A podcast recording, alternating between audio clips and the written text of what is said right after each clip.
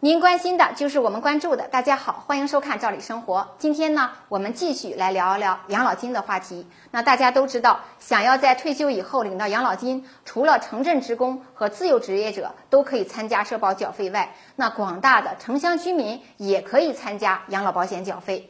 当然，社保缴费的原则呢是多缴多得，长缴多得。跟城镇职工相比呢，城乡居民养老保险缴费的模式和领取的额度也是不一样的。那一般来讲，城镇职工养老保险缴费呢是由单位和职工个人根据工资水平申报缴费基数，每月呢按照固定的标准来缴费，连续缴满十五年以后，那达到退休年龄可以按照规定呢领取养老金。而咱们城乡居民缴费的特点是什么呢？就是按照固定的档位，那么选择缴费标准，而且呢是一年来计费的。当然，遵循的原则也是多缴多得，长缴多得。与城镇职工参保人一样，城乡居民参保人领取养老金的待遇啊，它也是不断的上调的。咱们以吉林省为例，看看今年城乡居民养老保险缴费和上涨的情况，以及呢哪些人能够额外的得到一些优待。首先呀，二零一九年城乡居民养老保险缴费呢，最大的变化是今年最低档位的标准由过去的一百元上涨到二百元。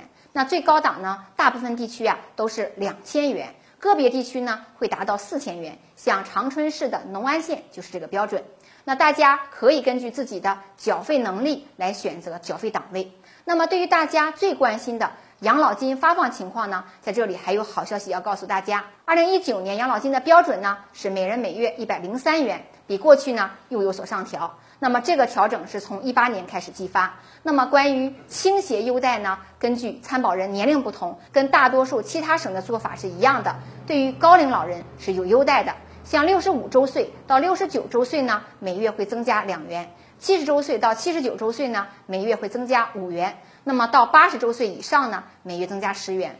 对于老年人的倾斜优待呢，是从今年的一月一号开始执行。这是吉林省城乡居民参保人养老金的调整方案。这个标准呢，比上海等一线城市啊，确实还有一些差距。那么希望未来会有更多更好的城乡居民养老利好政策出台，让更多的参保人呢安享晚年。今天的话题我们就聊到这儿，感谢收看，我们下次见。Thank you.